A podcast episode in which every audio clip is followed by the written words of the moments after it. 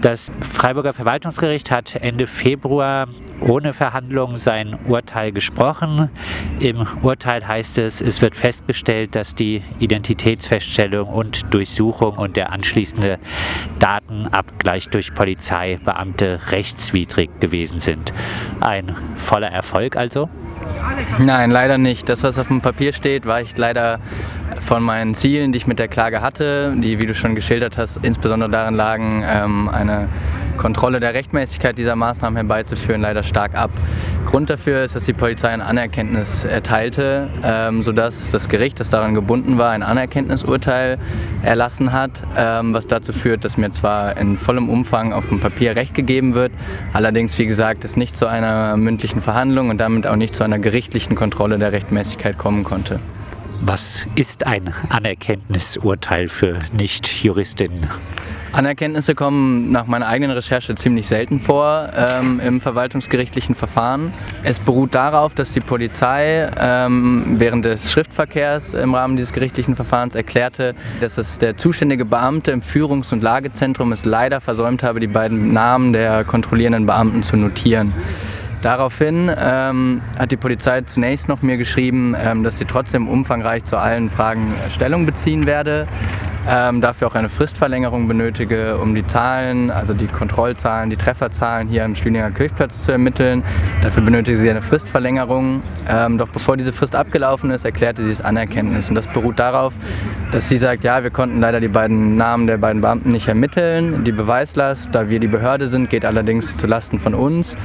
Ähm, daher erklären wir jetzt hiermit, dass Sie in vollem Umfang Recht haben. Wir können leider doch nicht dazu Stellung beziehen.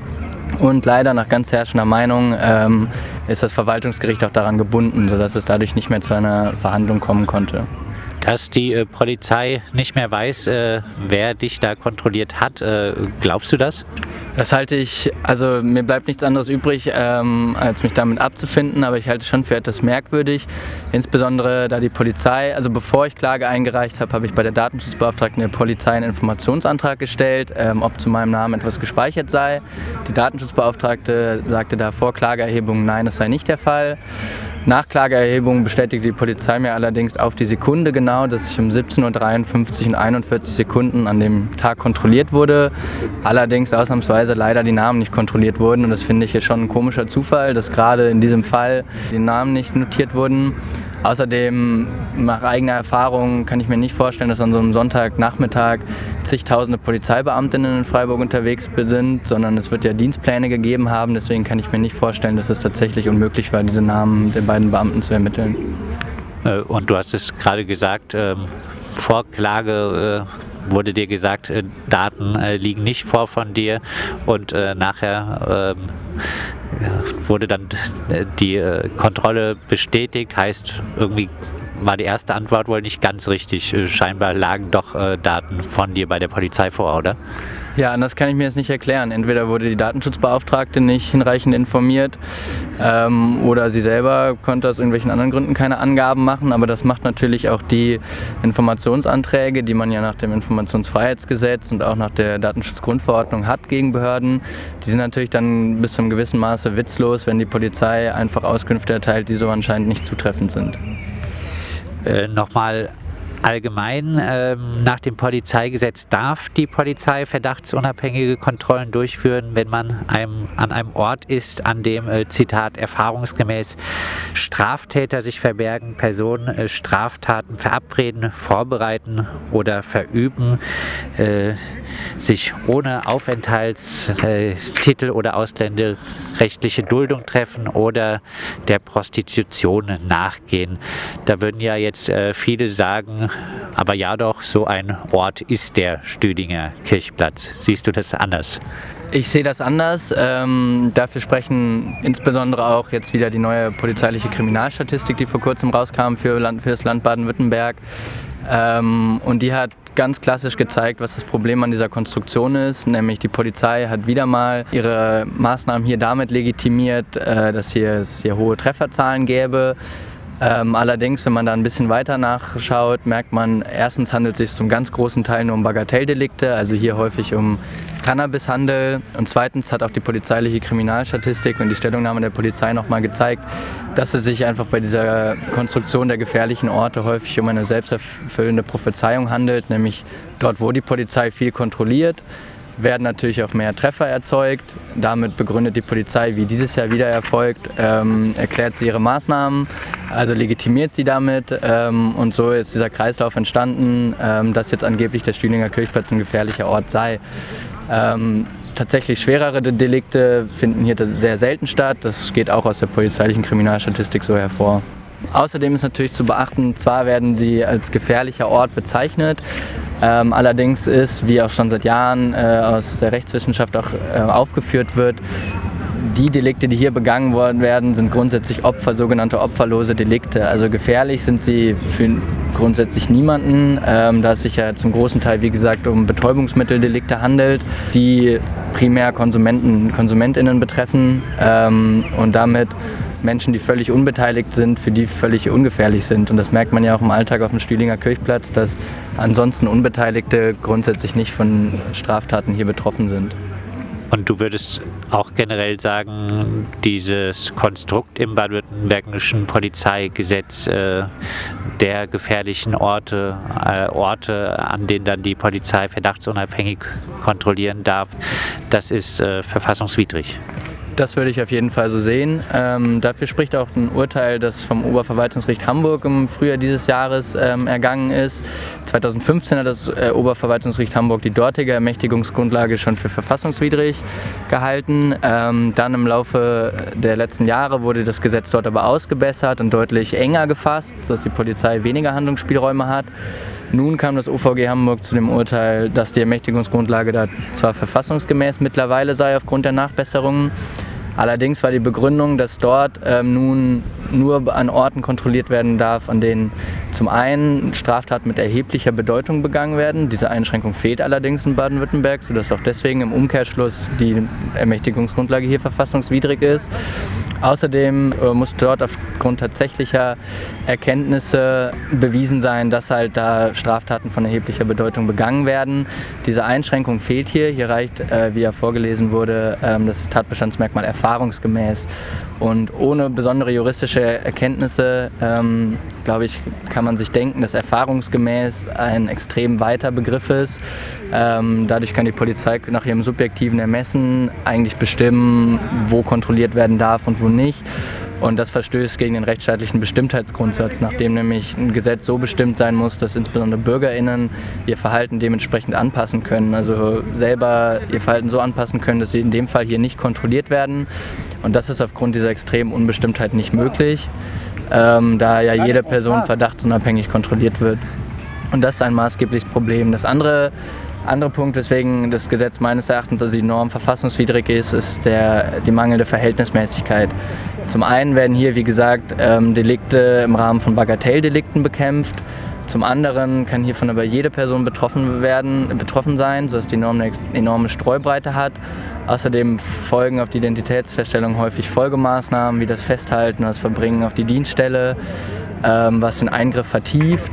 Und gerade dadurch, dass ähm, häufig dann ja doch nur doch Menschen mit, äh, mit Migrationshintergrund oder andere Minderheiten ähm, hier betroffen sind, ähm, hat das natürlich auch einen stark diskriminierenden Charakter. Also jede Kontrolle zeigt nach außen, okay, der Person wird zugetraut, Straftaten zu begehen, deswegen wird sie jetzt kontrolliert, sodass die Norm schon von ihrer Konstruktion her eigentlich auf Diskriminierung und Rassismus angelegt ist noch einmal vielleicht äh, zu äh, der Aussage, dass das Ganze äh, relativ subjektiv äh, ist, diese Einstufung als gefährlicher Ort. Die Freiburger Polizei, äh, so wie ich das äh, jetzt wahrgenommen habe, würde dir antworten, doch, wir haben das Stadtgebiet aufgeteilt in verschiedene Räume und können dann für einzelne Räume nachweisen, dass äh, dort äh, jetzt die Kriminalitätsbelastung äh, nach der Kriminalitätsstatistik höher ist als äh, in anderen Räumen in der äh, Stadt. Deshalb würde wahrscheinlich die Polizei sagen, nein, das ist überhaupt nicht subjektiv, das lässt sich alles zahlenmäßig belegen. Deine Erwiderung darauf? Ja, meines Erachtens ist das so nicht überzeugend, da, wie gesagt, dort, wo die Polizei viel kontrolliert, wird sie auch naturgemäß mehr Delikte aufdecken. Deswegen ist alleine daher irgendwie diese Begründung nicht besonders überzeugend. Außerdem ist natürlich immer relevant, nach welchen Delikten sucht die Polizei eigentlich, welche Bevölkerungsgruppen kontrolliert sie. Ähm, und durch all solche Faktoren werden diese Statistiken halt grob verzerrt. Ähm, dort, wo nach mehr Fahrraddiebstählen kontrolliert wird, das sind halt andere Orte, an denen nach Cannabis oder wiederum Steuerdelikten kontrolliert wird. Und da die Polizei hier meines Erachtens anscheinend gerade einen Schwerpunkt auf Bagatelldelikten im Rahmen von Cannabisdelikten ähm, ermittelt, hat sie halt hier an, in gewissen Parks besonders hohe Trefferzahlen, da sie aber auch, wie man unschwer erkennen kann, wenn man hier jeden Tag vorbeiläuft, wirklich täglich mehrmals hier kontrolliert, was an anderen Orten so natürlich nicht passiert. Wir sind auch gespannt, wie sich das Ganze dann entwickelt, falls äh, es je äh, zur Cannabis-Legalisierung kommt. Äh, vielleicht abschließend, ähm, du hast jetzt in gewissermaßen Recht bekommen. Deine Kontrolle war rechtswidrig. Äh, das ist äh, jetzt gerichtlich äh, anerkannt. Trotzdem dein Wunsch, die Verfassungsmäßigkeit dieser gefährlichen Orte im baden-württembergischen Polizeigesetz diese zu überprüfen. Dazu kam es jetzt nicht. Wie könnte es denn auf juristischen Wege doch noch zu einer solchen Klärung jetzt kommen? Ich denke, es bedarf einfach weiterer Klagen. Einen anderen Weg sehe ich dort nicht. Ähm, politisch sehe ich auch jetzt keinen grundsätzlichen Wandel. Der Landesgesetzgeber sich, glaube ich, wenig kritisch aktuell mit dieser Frage auseinandersetzt und daher ist es erforderlich, dass weiter geklagt wird. Ähm, denn an der Ecke ist das Problem nach deutschem Verwaltungsprozessrecht, dass man halt selber klagebefugt sein muss. Das heißt, man muss selber von einer polizeilichen Maßnahme betroffen sein, um anschließend klagen zu können. Daher ist es dringend erforderlich, dass Personen, die kontrolliert werden, ähm, hier klagen. Ich kann das natürlich sehr gut verstehen, wenn man darauf selber keine Lust hat oder sich dabei nicht wohlfühlt, dass es natürlich ein aufwendiger Prozess ist und man sich gegen die Polizei wendet. Aber nur so ist es möglich, dass entweder das Verwaltungsgericht eines Tages es die Norm dem Bundesverfassungsgericht zur konkreten Normkontrolle vorlegt oder es jemand durch den Instanzenzug schafft und dann Verfassungsbeschwerde einlegt. Das ist meines Erachtens der einzige Weg, wie man zu einer grundlegenden rechtlichen Klärung dieser Fragen kommen kann. Und äh, falls da jemand kontrolliert wird und äh, sagt, ja, ich will Klagen einreichen, dann würdest du das Ganze auch äh, versuchen zu unterstützen? Selbstverständlich, dafür stelle ich gerne zur Verfügung. Ich habe jetzt eine sehr ausführlich begründete Klage schreiben müssen, ähm, habe auch schon den Schriftverkehr hinter mir, deswegen könnte ich da sehr viel übernehmen und würde da liebend gerne unterstützend tätig sein. Das sagt Bernhard Stür. Er wurde am 19. April 2021 am Stüdinger Kirchplatz von der Polizei kontrolliert, weil er, so die Polizei damals, ganz offen an dem Schwarzen äh, dort hinten vorbeigegangen ist. Ähm, Bernhard Stür kritisiert diesen offensichtlichen Rassismus. Die Polizei stuft den Stüdinger Kirchplatz als gefährlichen Ort nach dem Polizeigesetz ein, dessen Kriminalitätsbelastung sich vom restlichen Stadtgebiet unterscheidet. Deshalb sind hier nach dem baden-württembergischen Polizeigesetz auch verdachtsunabhängige Kontrollen möglich. Im Nachgang an seine Kontrolle klagte der Jurastudent gegen diese. Er wollte mit der Klage auch die Rechtsmäßigkeit der gefährlichen Orte im baden-württembergischen Polizeigesetz im Allgemeinen überprüfen lassen. Die Freiburger Polizei erkannte nun an, dass die Kontrolle rechtswidrig gewesen ist, geht damit aber der Prüfung der Frage ob die gefährlichen Orte auch verfassungskonform sind, aus dem Weg.